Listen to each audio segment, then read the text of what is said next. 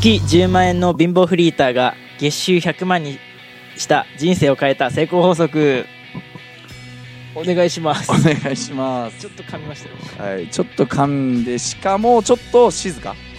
ちょっとあのからのちょっとテンション上げていきましょう。よろしくお願いします。お願いします。お願いします。ちなみに今はい。テンションが低かったというか、はい。全然余談なんですけど、はい。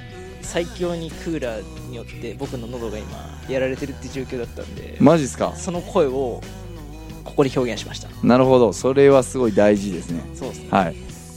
自己してもらいました。やばい。やばいですね。よくわからない空気が今流れてますね。自己開示をしっかりして、まあ、番組に入っていこうかなとそうですね。自己はい開示はすごい大事ですからね。はい、はい。えー今回のテーマ今回のテーマは、はい。そのやっぱり時には追い込むことがやっぱ大事だなっていうことですよね。はい。はい、先ほどねあのこうきくんがはい。あのトレードをしてたんですよねはい、はい、面白い話があるそうです。トレードをしてて、まああのまあこれこうきくんからちょっと話してもらった方がいいかなと思うんですけどこれはいがですね、あのー僕今、えーバイナリの配信サービスというねかなり勝率が本当90%ぐらいあるものに対して、まあ、ベットをしたわけです。でいつも、うんあのその時ちょうどかけたタイミングで、えー28万あ違う27万か口座に入ってたんですけど、うんうんうん。まあちょっと山田さんとかみんないたんで調子乗っていやいやっちゃおうとか言ってまあ2万ベットしたんですよね。うん。うん1エントリー目負けました。ほはい、で口座のお金が25万になったんですよね。で1マーチンしてさらに4万5千かけたんですね。ううんうん。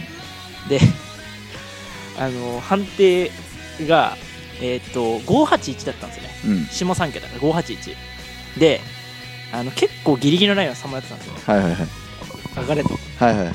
僕はもう神に祈りながらはい上がれと祈ってた、まあ言ってましたね。上がれ上がれって言ってましたもんね。そうですね。はい。その結末が、い。なんと終わったタイミングのはい。判定が581、はいどうい。うことかというというと「はい」でかけたんですけど、はい。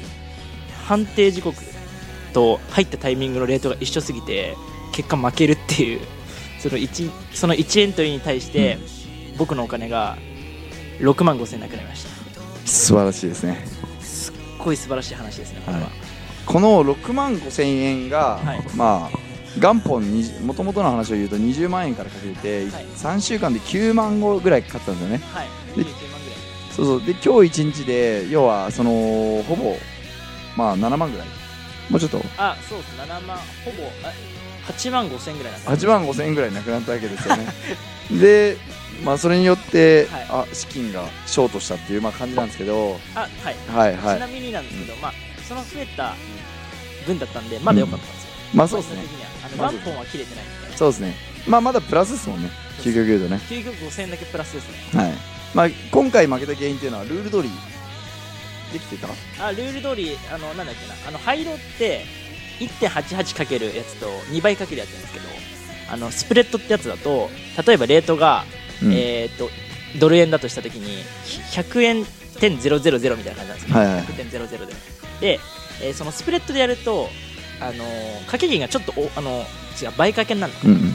1.88だとちょうどそのレートに対して入れるのに、うん。あの2倍のとこにしとくと、あのーちょっとレートがずれるんですよ。はいはい。っていうのを、ハイで入るんだったら、えー、と100.002うん。でローで入るんだったら99.9998みたいな。うん。ちょっとずれがあるんですよねで僕掛け金じゃないあの倍掛けしてたんで、うんうん。そっちにしたんですよね、うん。ちょっとリスクある方。うん。でそっちで入ったら負けたって感じでしたね。残念。要は欲張ったということですね僕は。そうですね。はい。はいこれをいい学びとするんですけどごくいい学びでした僕にとっては。ただ大事なのが僕的にここからのその自分のなんだろう考え方というあかマインドセットですよね。そこがしか考えてない重要ですよね。ははい。これを負けたりとかまあ失敗と捉えはい。て落ち込んではい。そのなんだろう焦ったりとかはいはい。うんまあ投資で言うとルール無視したりとかビジネスで言うと落ち込んで頑張れないとかはい。よくわからん行動し始めるとかはい。っていうことではなくて、はい。やっぱこの時に、はい。まあ、こうきくんは、まあ、どう感じてどう行動を起こそうとしたのかっていうのを、はい。ぜひねあリスナーさんにね、はい。聞かせてもらいたいなと思ってるんですけど、結構まあ僕投資歴も2年半2年3ヶ月ぐらいうんやってるんですけど、うんうん。ああのー溶かす時ってあるんですよはいはい。誰にでも、はいはいはい。どんなプロのトレーダーさんでも障害勝率って大体7割ぐらいには収まるって言われてて、うんうん。やっぱ、ね、あのそれこそプロ野球だったり、うん。ね3割打てば一流バッターですよ。まあまあそうですね。7回は失敗してる、うんうん。ね、あのプロのトレーダーでもあの勝率7割。3回は失敗してるんですよ。なんかそれを考えた時に結局もう失敗はつきものだって思って僕はやってるんで、うん。なんかさっきの6万5000円溶かしたことに対してなんか大和さんとあのがこうなんかこれを見てなんかちょっと楽しんでなんかってなんか笑ってくれたことに対してなんか僕は別にそれでいいかなと思ってます、はい。究極まあそうですね。であとなんか僕的になんですけどやっぱこう追い込まれるわけじゃないですか普通に、はいはいはい。追い込まれるわけじゃないけど、はいはい。ちょっと余裕が、まあ、普通に考えたらなくなるはずなんですけど、はいはい。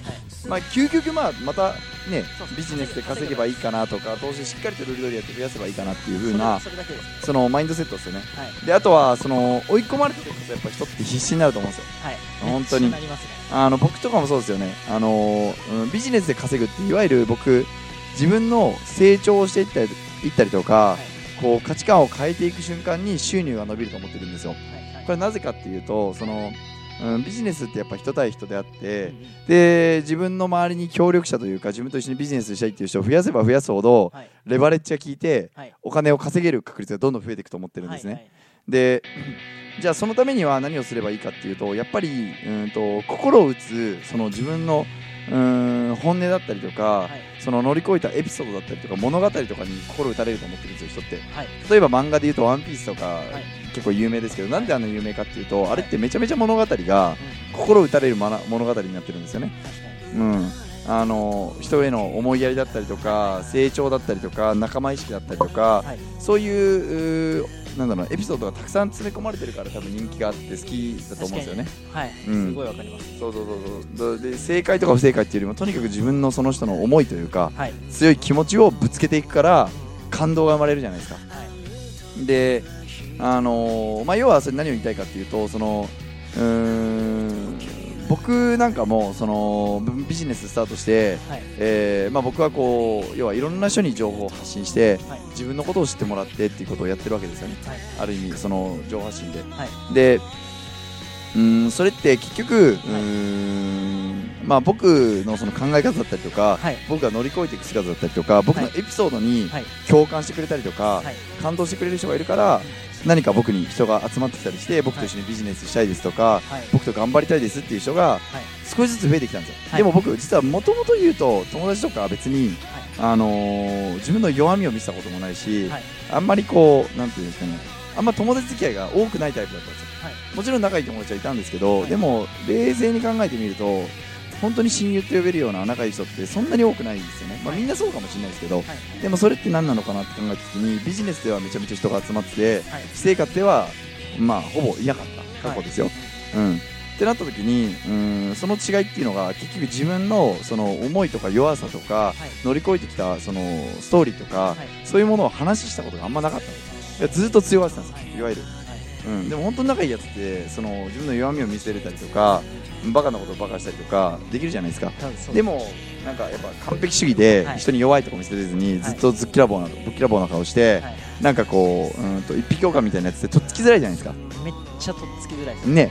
はい。こうきくんとかバカ言ったりとか下ネタ言ったりとかするじゃないですか。い。ちょっとアホみたいなこと言ったりとか。だから多分可愛がられると思うんですよね。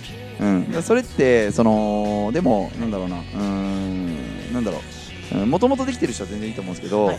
そういうのが僕はできないところからできるようにビジネスになっていったんですよ。はい。正直言うと。はい。だからそれって何かっていうと自分がうんと自分のことを知ってもらったりとか自分の考えを聞いてもらったりとか、はい。自分の思いを伝えていかないと、まあ、ビジネスで稼げなかったから、はい。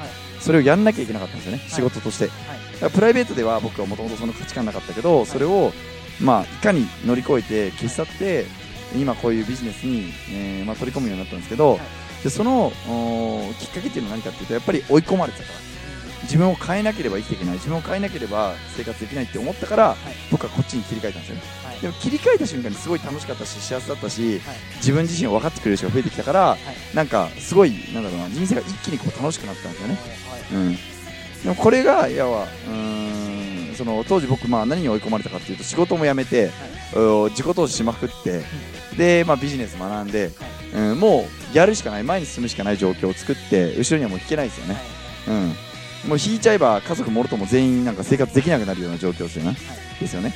それを、うん、変えたかったから今僕はそのなんだろうな、うん、自分でえービジネスをしてそういう自分に変わったから今の結果が得られてるってことを考えるとやっぱりどっかで追い込んだ時期があったからっていうのがすごい大きなきっかけになってるかなってところですよね。はい。すごい。やっぱその追い込むことによって本当にやんなきゃなってなりますよねなるなるなる。マジでなる。な。なるっすなるっす。なりますよ。本当に。ただそこの後のか結構考えて、はいはい。なんかいい意味で開き直ってやりきれるかもう不安に駆られて毎日どうしようって思ってるかでもうだいぶ結果変わるかなってイメージですね。いや全然違いますよ。だからやっぱ成功者の人が結果出す人ってポジティブでプラス思考な人多いって言うじゃないですか。はいはい。うん。ポジティブでプラス思考だからこそなんかそこになんか不安に駆られてるわけじゃなくて、はいはい。